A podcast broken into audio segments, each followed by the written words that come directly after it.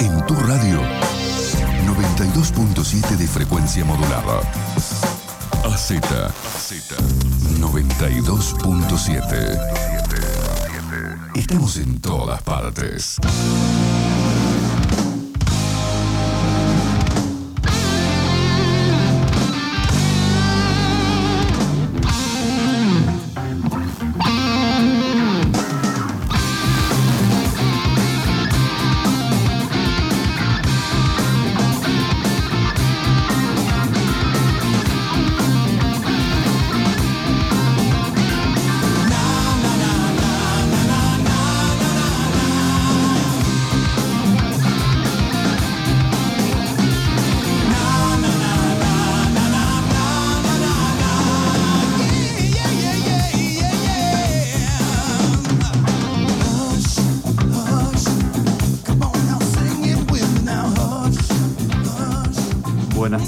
Radio Escuchas. Estamos en otra edición de Radio Orillas. Hoy estamos, yo, el, quien les habla, Ezequiel. Y yo, Vittorio, ¿cómo les va?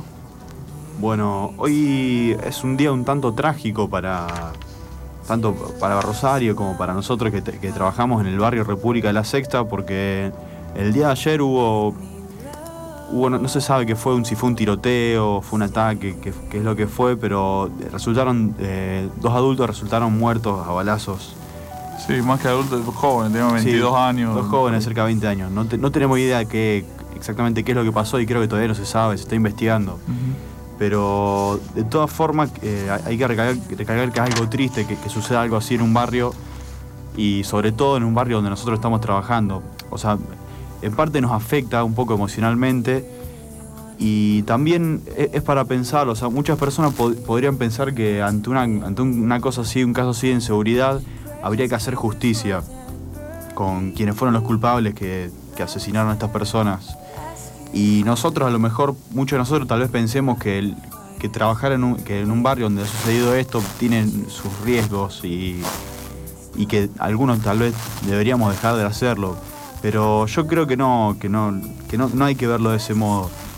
Eh, creo que yo, sí. eh, me parece que más que pedir justicia, que obviamente hay que hacerlo, eh, pero esta cosa para nosotros, como lo vemos nosotros, para nosotros es motivador de profundizar claro. más el proyecto que tenemos, sí, no, de, claro, y, y no de irnos del barrio, sino de trabajar mucho más. Claro, y hoy para ese lado, porque eh, justamente hacer justicia en este caso no es eh, la solución. encontrar no no es encontrar a los culpables del asesinato porque no es solamente hay que hacerlo eso desde luego que hay que hacerlo hay que investigar porque hay dos personas alguien cometió un crimen sí. y hay que hay que resolverlo pero eso no alcanza para hacer justicia lo que hay que hacer es analizar la situación e intentar buscar soluciones para que algo así no vuelva a suceder uh -huh. y siento que nosotros estamos trabajando en, en, este barrio y haciendo un montón de talleres para chicos y que de hecho muchos chicos tenían eran los eran gente conocida sí, del barrio. Sí, ahí se conocen todos. Eh.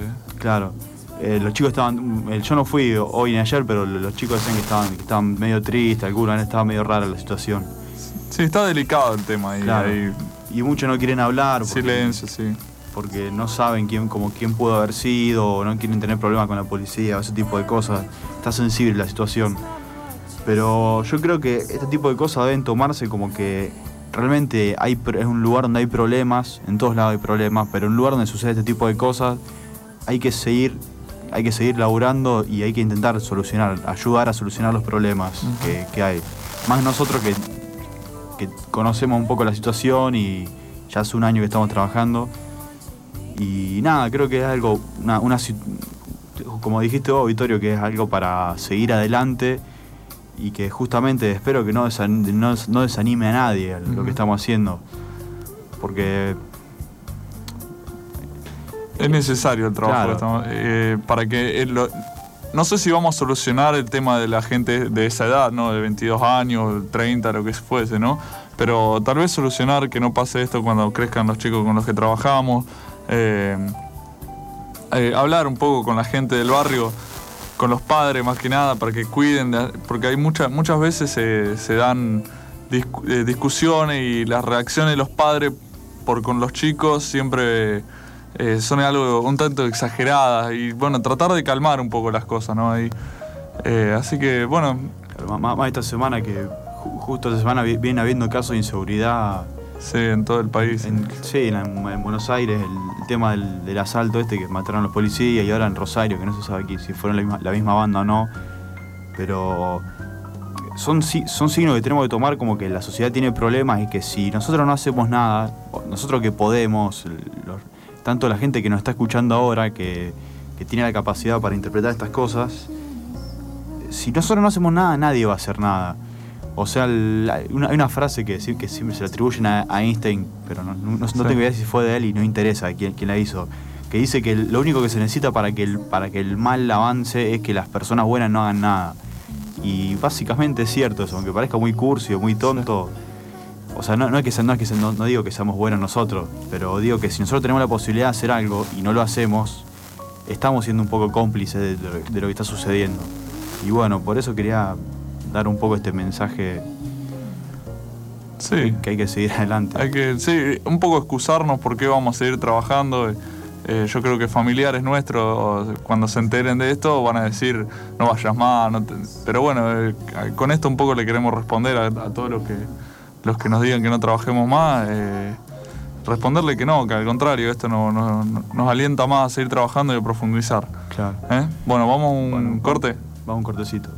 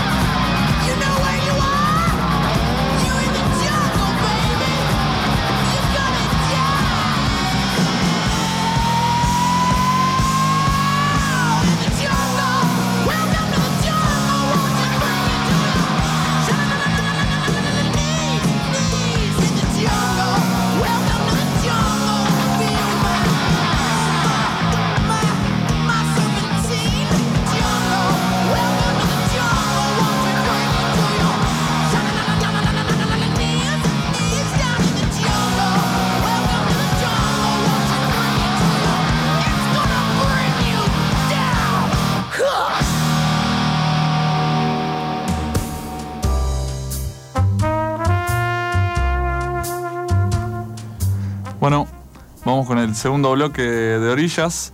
Eh, primero queremos pasar los teléfonos eh, para comunicarse con nosotros. Ese. 155 482561, el celular para mensaje de texto. Y el de la radio es 411 4555. Repito, el celular sí. 155 482561. Y si no, en la página de Facebook, facebook.com barra orillas. Bueno, en este bloque vamos a hablar de una buena noticia eh, que tuvo relación con Orillas. Eh, uno de los chicos que participa, Franco Martín López, eh, fue seleccionado como uno de los 10 jóvenes sobresalientes de la, provincia de Santa Fe por una organización que se llama JCI. ¿Ese quiere decir un poco de qué se trata esta organización? Sí, estuvimos buscando, bueno, no encontramos la definición de, de la sigla. Es Junior Camera International, que es una, una red mundial de grupos de jóvenes que lo que hacen es eh, básicamente eh, forman líderes, lo que dicen, y, premian. Y premian liderazgos. Claro, premian liderazgo en muchos aspectos de la sociedad, tanto desde en desarrollo científico, servicios humanitarios, logros económicos, empresariales y en chicos, en jóvenes de entre 18 y 40 años. Bueno, Franco lo que ganó fue servicios humanitarios voluntario, ¿no? Eh, ese fue su logro. Eh, bueno, fue una. Fuimos a la Bolsa de Comercio, dimos un, pequeño discurso. Franco está en Londres, lo di yo el discurso y recibí su premio eh, en nombre de él. Leí unas palabras que él mandó nos mandó para que, para que digamos y un pequeño video, ¿no? Eh, agradeciendo bueno, a JCI, a todos sus padres, familiares, etc. queríamos nombrar un poco a estos 10 jóvenes sobresalientes para no quedarnos con Franco. Claro, porque el sino que, justamente quería comentar que, es interesante lo que hacen estas organizaciones, porque más, allá de lo que hace la organización en sí, que eh, esto de organizar congresos, que a lo mejor alguien puede considerar que no es, que no que no es tan útil. lo que hacen es juntan gente que es bastante interesante, o sea, premian gente que es interesante y está bueno dar a conocer estos nombres y contar que. para, para mostrar, digamos, que el otro personas que no suelen salir en los medios. Sí, acá hubo varios interesantes, ¿no? Eh, a mí el que más llamó la atención y fue el más aplaudido anoche fue de esta celebración, ¿no? Eh, el que fue más aplaudido fue un, joven eh, que se llama Marcos Oscar Gutiérrez, eh, que es cantante de, mariachi, ¿no? Toca un instrumento de una banda de mariachi. Luego era que, que se logro, ¿no? Pero bueno, el chico quedó ciego, ¿no? Y frente a esta adversidad... claro, que había tenido una, malformación en, el órgano ocular quedó ciego y ante estas adversidades eh, siguió peleando y es profesor de música en varias escuelas primarias y secundarias. Eh, bueno, tiene su banda, ya sacó disco y, bueno, él en su, en su discurso fue muy emotivo porque cantó una canción ¿no? Eh, que llamaba No te rindas, algo así. Sí, no, no, te rindas, no bajes los brazos. una canción bastante positiva. Que se notaba que era lo, lo que él había hecho, ¿no? Claro, con toda la historia de su vida un poco. Claro. Bueno, también entre, entre otros de los ganadores estaba Renato Poloni, eh, que eran logros comerciales, económicos y empresariales, ¿no? El fundador de una empresa, de un grupo que se llama Nemo, eh, miembro fundador también de, la ONG Moverse, que es, algo muy interesante, que es para la difusión de buenas prácticas, responsabilidades sociales y empresariales, ¿no? Eh, da consejos a empresas, ¿no? Para para, para esto, ¿no? Para tener prácticas responsables frente a la sociedad. Claro, porque el, todo esto de, las, de, la, de, la responsabilidad social empresaria que se llama, que, que se organizan las empresas que, que tienen muchas ganancias o que les sobran que sobra cierto dinero y que realizan acciones sociales por el bien de la comunidad y de las personas.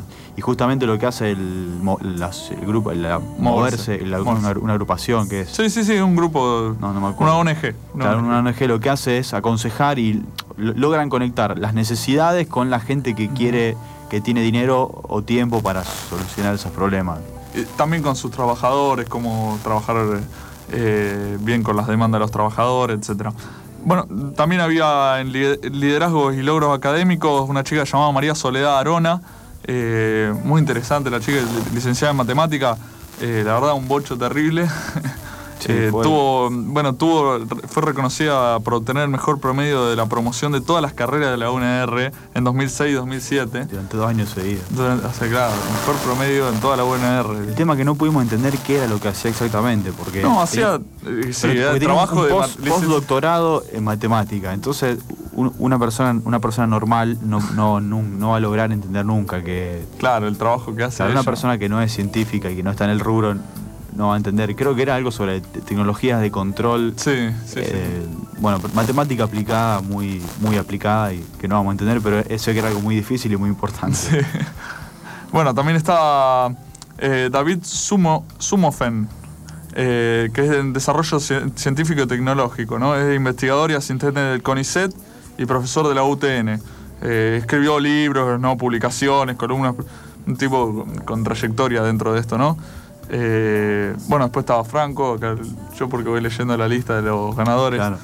Eh, Bruno. Este cargo, el Franco acá con el, con el discurso este que, leíste vos fue también uno, de los más aplaudidos hasta el momento, porque también era el más joven. Claro, Franco, claro. No nadie 19 años y, y se contó se contó un poco lo que, lo que hacíamos desde orillas y fue, bueno, varios se interesaron y después nos vinieron a hablar, pero bueno, después ahora contamos eso. Ahora contamos un poco, vamos a seguir acá con Bruno, Testa, que es superación y logros personales. Eh, este es un chico que juega al waterpolo, juega, juega al, waterpolo, ¿no? es capitán de su equipo en GER, eh, y bueno, también jugó en, la selección argentina. Y lo que tiene además de eso es que se, se destaca como empresario y fundador de de una empresa de transporte, El Paso SRL, una conocida. Acá lo que, lo que está bueno que comentaba el chico este era que él defendía la, la, importancia de los clubes en, para, para, los jóvenes, para los chicos, porque o sea, dicen que si un chico está contenido en un club, no, no va a salir a cometer delito y no, no va a caer en no va a hacer estupideces. O no va a estar en la computadora todo el día jugando. Eso, eso, eso me, me, tocó un poco, tal vez porque yo este, suelo estar en la computadora mucho tiempo, pero el chico dijo que ah, un chico que está en un club no está, no está en la computadora perdiendo tiempo. Y yo diría, un, chico que está en una computadora no está en un club perdiendo tiempo. Pero bueno, también es más saludable lo otro, pero bueno. Pero no, pero es, interesante esto. Habría que buscar un punto medio, ¿no? Claro. Entre esas dos es interesante el hecho de reivindicar los clubes como, como institución barrial. El tema que tiene la Rosario es que no hay muchos clubes barriales y económicos. Y los que están, como la Unión y Fuerza en el que trabajamos, están devastados, ¿no? Claro, los, pocos clubes barriales están devastados y, y, los clubes que son más grandes son, eh, son bastante caros, tengo entendido. Sí, sí, sí. Así que bueno, eh, eso sería, sería algo interesante. Sí, eso ya lo habíamos hablado un par de veces acá en la radio, el tema de los clubes y, no eh, revivir los clubes de barrio, que son muy importantes, ¿no? Eh, bueno, vamos a seguir un poco con los otros ganadores. Pablo Boneto, que también ganó en la misma categoría que Franco, Servicio Humanitario Voluntario, con un labor bastante interesante que, que era trabajar en el impenetrable del Chaco, ¿no? Hacía viajes y lleva comida, alimentos. Una, o dos veces al año van. Unas semanas van ahí, hacen trabajo, llevan, llevan víveres, etc. lo que comentaban, lo más difícil era, una especie de la, aventura que es llegar hasta ahí, porque van con camionetas especiales que tienen que cruzar pantanos de varios kilómetros. Que son de ellos, porque acá también lo que él decía es que e-, ellos no tienen ningún tipo de aporte ni estatal ni de empresario, o sea, de empresa, digamos. Lo que trabajan es con plata de ellos y con empresarios amigos, pero ¿no? que conocen de confianza y que saben que, porque él hablaba de, esto de que bueno, después tal vez le tienen que hacer bandera a un partido o le tienen que hacer que es algo que también creemos nosotros. Es un trabajo interesante que eh, no cualquiera puede hacerlo, porque realmente el, equipo que tenían para atravesar esos lugares no, no, cualquiera puede acceder a eso. Pero, por ejemplo, una de las cosas que, me pareció interesante y que hay que rescatar que hacían era, por ejemplo, para conseguir material, dice, ellos en vez de, en vez de pedir plata a las personas o partidos o a lo que sea, decían, miren, en tal, en, en Salta hay una, un lugar donde, donde venden material con una especie de lista de casamiento. Y decían, si ustedes quieren donar plata para, para, la causa, llamen por teléfono ahí y pregunten qué pueden, si pueden comprar ladrillo, cemento, arena, lo que sea. Y bueno, y así fueron juntando y consiguieron material suficiente para construir una, una, aula nueva en, una de las escuelas que, ellos van siempre. Bueno, eh, también estaba eh, Gabriel Felipe Chumpitas, eh, que lo que tenía era logros comerciales, económicos y empresariales, ¿no? ¿Qué, qué pasa? No, no, que no me acuerdo Ah. qué hacía. No, el que, lo que hacía era trabajar en el sector de seguridad, él, ¿no? Ah, Presidía un par de organizaciones de, de seguridad privada, de seguridad también estatal. eh, y bueno, eso, seguridad, eh, un- muy reconocido dentro del ambiente de la seguridad privada y Que decían que era, era uno de los más jóvenes en su... Eso, claro. eh, empezó a los 17 años a trabajar, fundó su primera organización de seguridad privada, va, su empresa de seguridad Claro. privada. eh, y bueno, y es el único titular menor de 35 años conduciendo, conduciendo una empresa de este rubro, ¿no? Mm.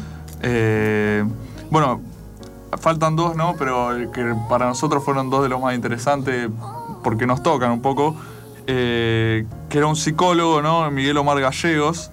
eh, un psicólogo de acá de, de- de Rosario, ¿no? Que está en la cátedra de Desarrollo Psicológico Contemporáneo en la Facultad de Psicología. eh, y es un miembro del equipo de investigación del proyecto de vulnerabilidad psicola- psicolaboral. Claro. Eh, un poco él comparte nuestra. el- de algunos integrantes de Orilla, ¿no? Eh, la ideología dentro de, de la La ideología una ¿no? fo- forma de pensar porque lo, lo que, lo que hacían básicamente eran investigaciones por el lado de la educación. Ujú. Eh, hac- hacían desarrollo, digamos, experimentos y, investigaciones sobre el aprendizaje en, en jóvenes de entre 12 y 15 años. Creo No que digamos era. experimento porque algunos de estos No, no, no, experiencia, prim- digamos. No, no, no, Sí, pero sí. el- investigaciones sobre cómo funciona el aprendizaje en ese, en ese tipo de, de- en ese rango de, de edad y lo cual es bastante interesante no solo porque bueno no- a nosotros nos interesa porque trabajamos con ese tipo de, con, con esos chicos de esa edad con más chicos también. Pero es interesante que que se desarrolle la educación desde un punto de vista científico porque ho- hoy en día la escuela tiene muchas falencias. Y, y está bueno que se analice de- desde un punto de vista en el cual haya expertos y interdisciplinarios en varios aspectos, que se investigue por ese lado y que se logren hacer métodos de enseñanza que sean mucho más eficaces y, y eficientes en, en estos aspectos. Sí, la pedagogía está. O sea, cada vez hay más pedagogo y menos estudiante, ¿no? Sí, muchos dicen eso. Eh, que- es interesante también porque el, bueno que estaba haciendo una tesis sobre la sobre la mala formación que tienen los psicólogos en este país y bueno esto viene un, viene un poco por el lado que nosotros solemos criticar al psicoanálisis como como psicoterapia pseudocientífica Ujú. Eh, algunos de la agrupación, hay algunos que, le- que- que no- que están de acuerdo con el psicoanálisis. bueno ¿no? hacemos esa aclaración Sí. por respeto No queremos ofen- ofender a nadie. Eh, bueno, y la, la última chica, Romina Bianchini, eh, en desarrollo científico y tecnológico también, es una farmacéutica egresada en el 2006, ¿no? Becaria del CONICET y docente universitaria. Bueno, ella lo que hace es un trabajo muy interesante con un tema que vamos a hablar ahora en el próximo bloque, eh, que es con medicamentos huérfanos y medicamentos de la pobreza, se llaman. claro Eh, que bueno, lo vamos a comentar un poco en el, en- en el próximo bloque, un tema bastante interesante. Eh, no sé si querés comentar algo más de esto. No, no, sí, bueno, no, no tiene sentido que lo expliquemos ahora, Claro. pero básicamente la chica se dedicaba a investigar el medicamentos que, que no les interesan a las farmacéuticas porque hay tan poca gente enferma de, con eso que, que no les es redituable. Y bueno, entonces por ese lado es un- una, una actividad social bastante interesante. Pero ahora vamos a Bueno, sí, un poco. sí, vamos, mandamos un, un agradecimiento a JCI entonces por el premio Franco y que un poco a Orilla también nos sentimos parte de esto. Claro. Eh, y vamos a un corte, ¿te parece? Bueno, dale.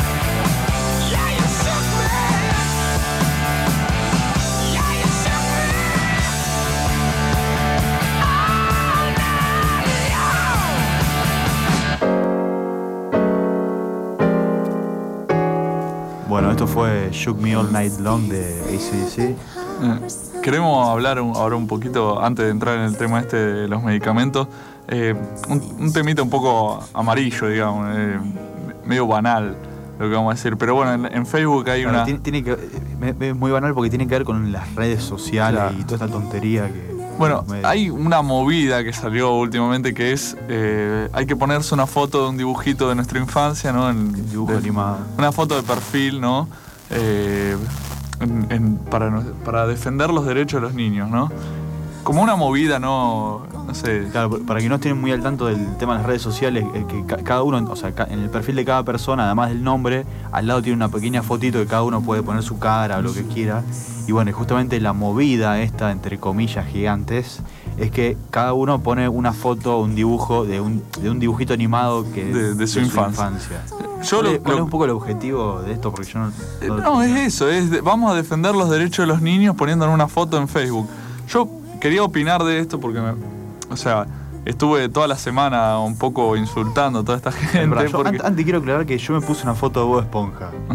pero no, no, primero que no, estoy no estuve tan al tanto de cómo era todo esto, sino que vi muchos dibujitos animados puestos y me acordé de Bob Esponja y de verdad siempre un fanático. mucha gente hizo esto también, ¿no? Pero, ni siquiera pero la gente que lo hizo por lo derechos, yo me voy a referir a ello.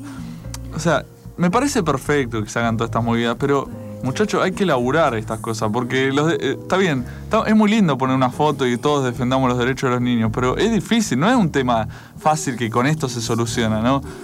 Porque esto es una crítica a la, a la vagancia que, le llaman ahora militancia 2.0. Sí, exacto. Los jóvenes de hoy en día militan, como ahora cuando murió Kirchner todos se ponían un cinto negro en, su foto de perfil, y ahora todo el mundo milita por Facebook. El tema es que Facebook no influye sobre la sociedad. No es que uno hace esto y los jueces dicen, oh, oh. muchos jóvenes se ponen fotos de dibujitos, vamos a defender los derechos de los niños. No, eso no sucede. Entonces, a nosotros un poco que hacemos, trabajamos un poco por esto. No sé si somos los defensores de los niños eh, que vamos adelante todas las marchas. pero algo un par de talleres, nada más. trabajamos un poco por eso, ¿no? Y a veces te da un poco de bronca que ¿no? Eh, esta gente se crea que con eso ayuda. Que lo, único que hacen es lavarse la conciencia. Sí, exacto. Pensando que hacen algo. Bueno, fue, fue un tema para sacarnos un poco las ganas de, de, decirlo. Lo, que más me lo que más me daría miedo es que eh, mucha gente que crea que hace algo y otra gente y, se agrande toda la burbuja con tontos como yo que lo, que lo ponemos simplemente porque nos parecen divertidos. Pero bueno, yo en última instancia creo que o supongo que hago algo desde un punto de vista comunicacional o colaborar con algunos talleres en el barrio esporádicamente. Bueno, era, era eso nomás. Y Ah, no era nada más el tema este de, los dibujitos, ya eh, como dice Ezequiel, esta de la militancia 2.0 se está haciendo bastante constante y nos molesta un poco a nosotros. Eh, hay, que, hay que salir un poco más a la calle. hay, que hacer un poco más afuera, no solamente. hablar menos y hacer más. Quejarse menos, que, dejar de quejarse de que vivimos en un mundo inseguro y hacer algo para que no sea más inseguro. Y, poner, y ponerse rejas no cuenta como hacer algo, aviso. bueno, eh, vamos con el tema este eh, un poco más serio, ¿no? El, de los, medicamentos huérfanos. Eh, acá hay, hay, dos cosas distintas para considerar. Quería empezar primero para hablar del tema de los medicamentos huérfanos que trabajaba la, chica, esta, ¿el nombre cómo era? Bianchini. Bianchini, sí, se llamaba... Ya la tenemos que contactar. Romina Bianchini. bueno, lo que hace Romina Bianchini trabaja con el tema de los medicamentos huérfanos, que los medicamentos huérfanos son eh, definido por la OMS, digamos, están, son los que tratan las enfermedades raras. Las enfermedades raras son enfermedades que tienen eh, menos, digamos, de cada 2.000 personas, menos de una, o sea, de cada 10.000 personas, menos de 5 personas tienen esa enfermedad. De vez en cuando salen documentales en Discovery o eso que hay ciertas enfermedades raras de los huesos, genéticas, que lo tienen 50 personas en todo el mundo. Y bueno, y ese tipo de enfermedades que... Eh, tienen cura. Claro, sí, que tiene cura no. el tema es que las personas se ven se, ven muy poco aceptadas por, el, por el sistema, por así decirlo, porque los medicamentos están huérfanos, digamos. Los medicamentos que podrían curar sus enfermedades, o que, existan o no, Eh, nadie los hace. Claro, nadie los hace. Están huérfanos porque a nadie le interesa, porque no es redituable a nivel económico. porque, y acá está bueno que porque hacemos un poco de autocrítica, porque muchos nos, tildan de cientificistas, positivistas, que, nos dicen que la medicina científica está mal. Eh, nosotros no apoyamos la medicina alternativa porque la medicina alternativa, por definición, no, es, eh, no, no, funciona, o, se ha probado que no funciona, o nadie ha probado que, no funciona. Nadie ha probado que funciona. En fin, eh, la, medicina científica, desgraciadamente, como está como estamos en un sistema capitalista y todo se maneja por dinero y todas esas cosas que ya todos sabemos, eh, es un comercio la medicina.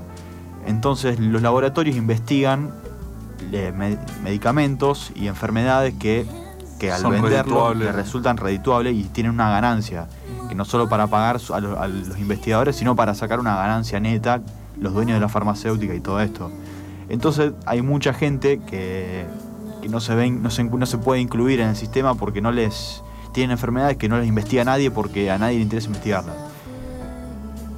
Bueno, esto por un lado, esto es lo que serían los medicamentos huérfanos, que es lo que se, que lo que se investiga. Lo que investiga la, la, chica, esta, Romina Bianchini. Y por otro lado está lo que se llaman, que es algo parecido, pero que desgraciadamente es bastante peor, eh, se llama enfermedades de la, de la pobreza, que son muchas enfermedades que tienen, por ejemplo, la malaria, la leptospirosis, el HIV también se cuenta, pero el HIV sabemos que se investiga.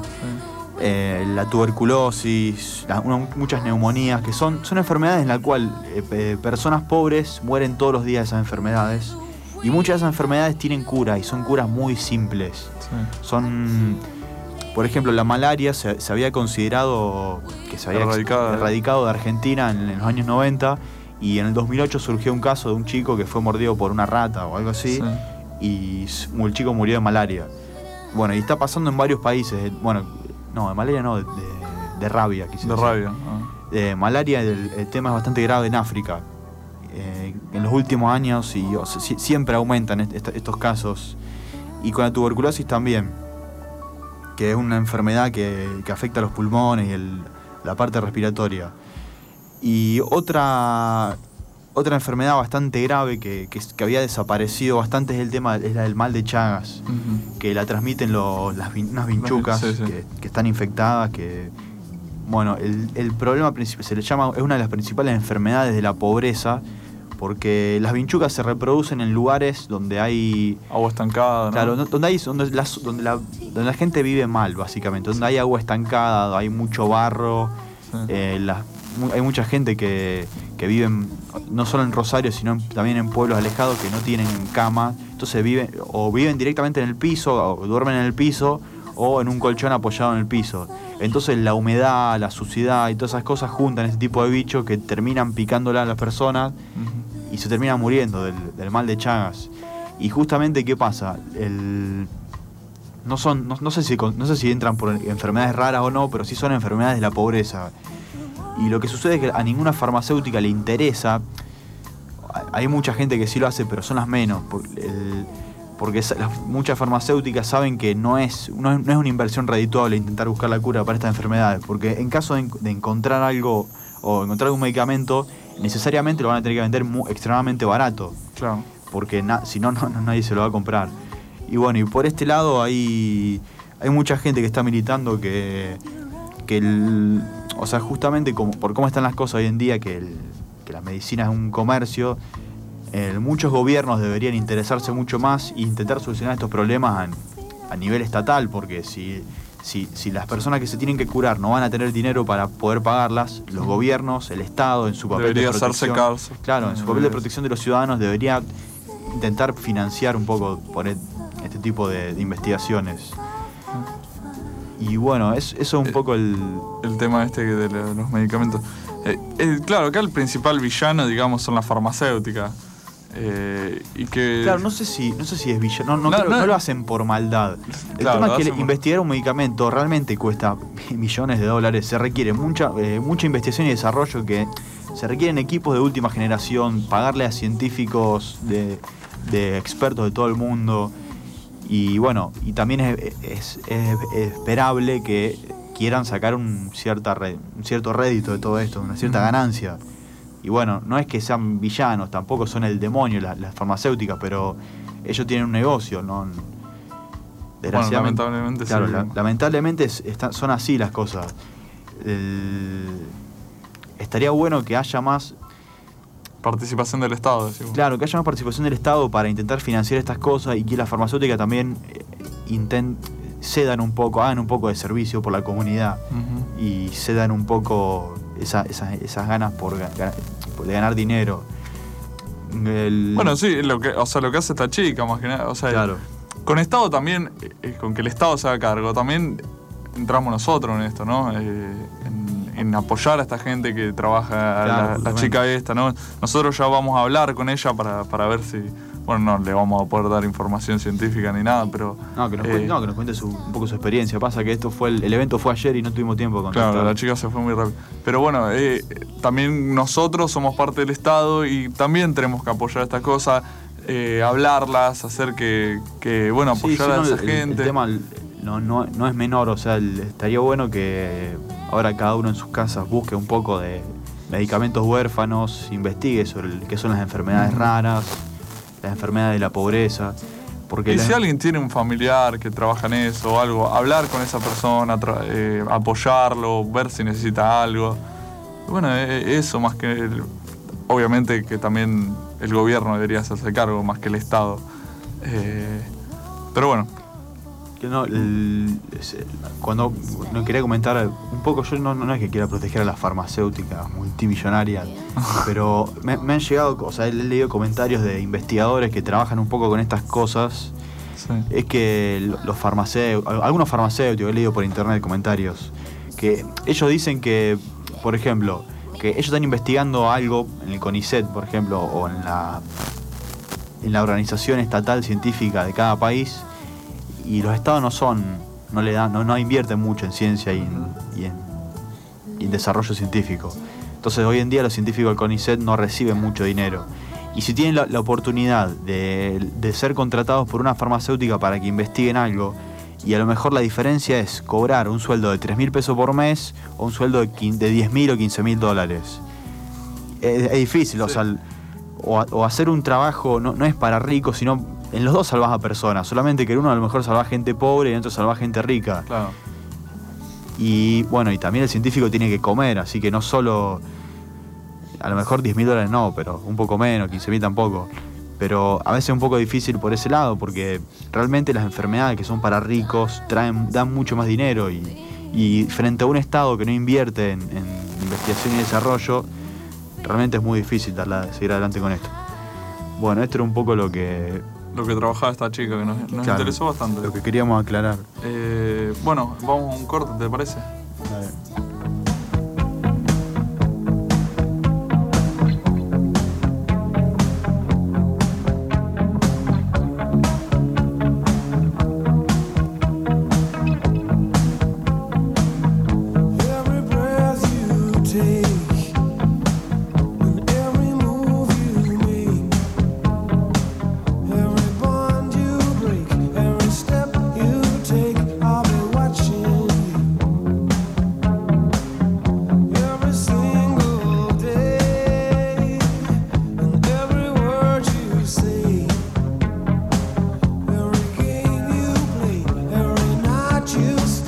I'll be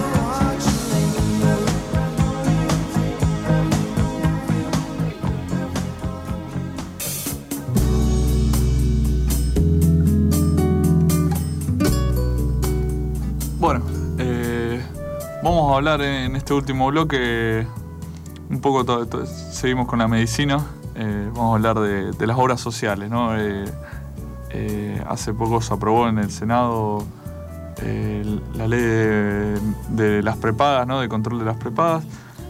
todos deben tener obras sociales o conocer lo que es las obras sociales o luchar o, sufrir las obras sociales. Yo creo sobre todo esa última. Sí. a veces conseguir que te hacer tener una obra social era jodido, era si tenés una enfermedad, ¿no? Eh, o si eras viejo, por ejemplo, más de 65 años, no, muchas prepagas no te aceptaban.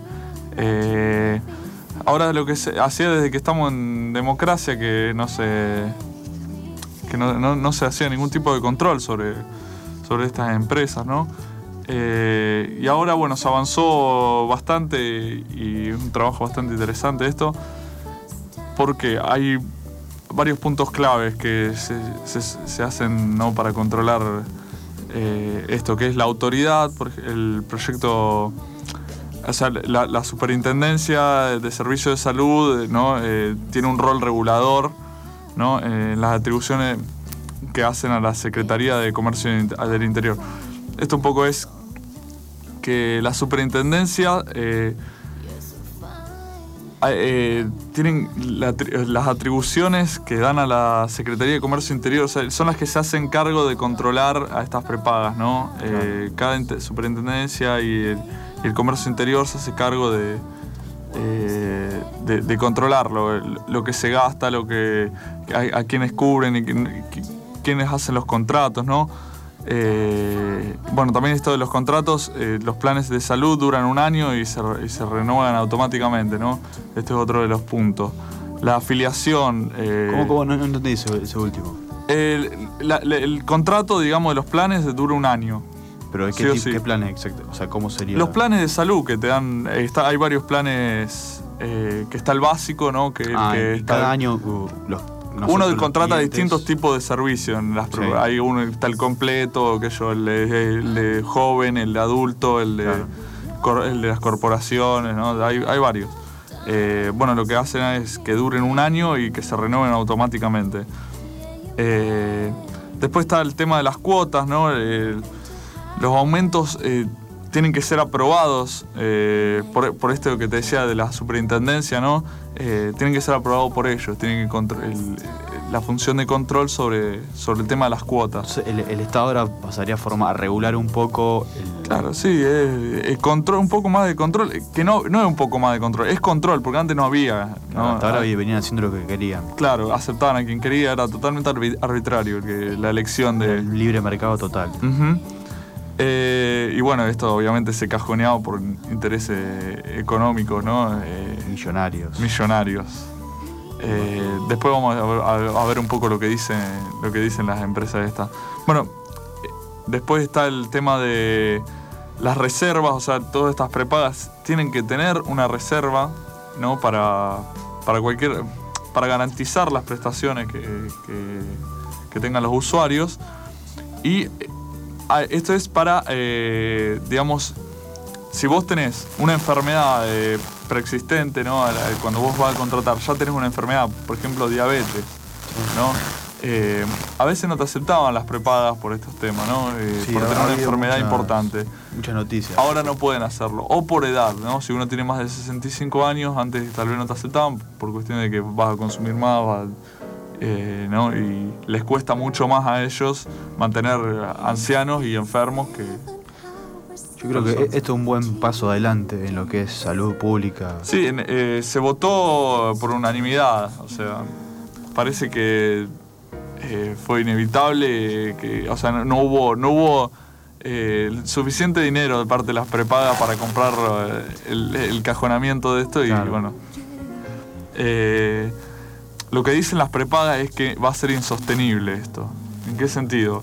Va a haber muchos nuevos demandantes de este servicio, eh, no se le va a poder cobrar aumentos, los mayores de 65 eh, van a tener que pagar un plus, pero los que ya vienen pagando desde hace 10 años no le van a cobrar aumento cuando cumplan 65 años.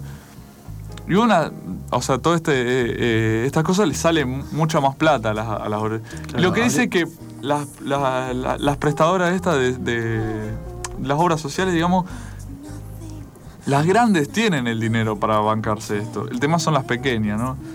Las pequeñas no se lo van a poder bancar y eh, supuestamente van a cerrar, acá es un poco exagerado, pero dice, esto en nueve, semanas se, cierran todas las prepagas. Sí, siempre esas afirmaciones son un poco exageradas. Por más, por más que sea, que esté, o sea, las justificaciones de, de estos empresarios multimillonarios, hay que escuchar un poco esto porque es interesante. Hay que ver eh, de habría, dónde... habría, que analizar realmente el... Porque tienen razón, o sea, esto va a causar un, una demanda mucho más grande y, se va a necesitar más plata. Por eso, habría que ver realmente los, los números. No sé si serán datos públicos. No, creo. O sea, generalmente los que las empresas que prestan un servicio público deberían tener sus libros abiertos, eh, según tengo entendido. Pero habría que ver si efectivamente van a alcanzar el dinero para, para pagar todas estas cosas nuevas o no. Eso no sé si lo, lo dirá el tiempo, porque yo creo que lo va a decir el tiempo, porque lo, los contadores no, lo van a decir. Van a decir que no los contadores, desde luego.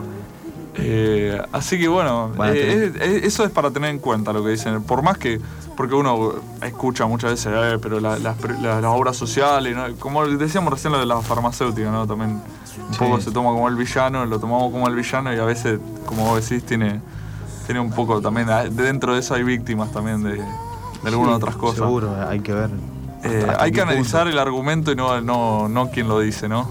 claro, como siempre. Como siempre decimos nosotros. Eh, pero bueno, eh, por más que por más que sea que no sea sustentable, hay algunas cosas que se avanzaron bastante, me parece, y que bueno, se puede, se puede buscar la forma de, de, hacer que sea mantenido en el tiempo esto. Porque ya, ya, ya como decimos, este, este tema de que uno es enfermo y que no te acepten, o uno es viejo y no te acepten, eso por más que, sea, tiene que tiene que estar sí o sí, esa gente tiene que tener. Es algo terrible y, nosotros tenemos que, tenemos que tendríamos que agradecer porque en nuestro país eh, tenemos ciertos derechos.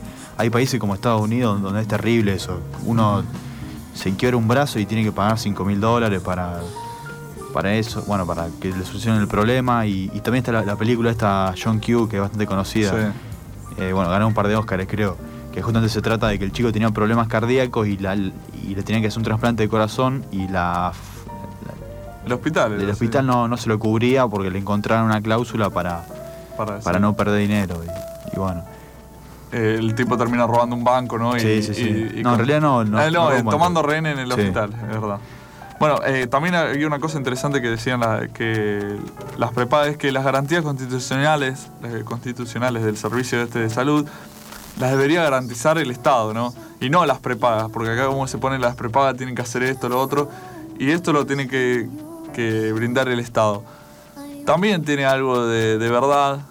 Eh, esto el Estado tendría que tomar un rol más decisivo que, ponerle límites a las prepagas, pero bueno, son cuestiones que, como decimos recién, eh, que con el tiempo se verán. Este es un avance.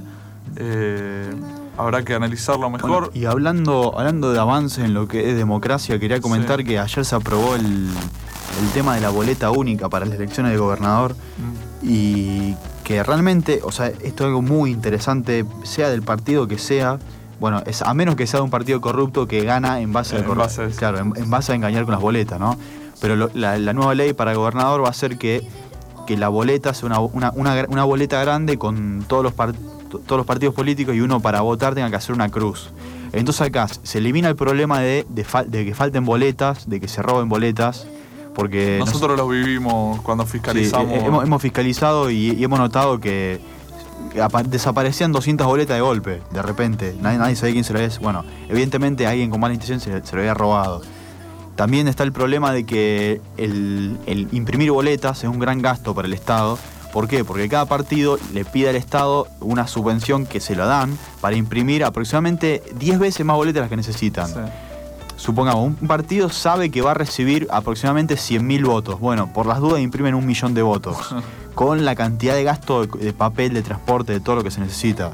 Así que ahora solamente van a, ser mínimas las boletas, no van a enviar boletas abajo de las puertas. Bueno, y todo ese tipo de cosas se van, se van a eliminar. Y bueno, una, es un avance. Un avance bastante interesante para la democracia. Santafesina, ¿no? O Sí, aparentemente es para elecciones de gobernador de Santa Fe. Hay que ver, yo creo que se va a empezar a implementar en todo el país. Si se, Eh, si no tiene cree- éxito. lo- hay, hay un par de provincias eh, como es feudales. y- Claro, bueno, habría que ver eso. Bueno, eh, vamos cortando. Bueno, eso fue todo por el día de hoy y bueno, espero que nos vuelvan a sintonizar el viernes que viene. Gracias, chao.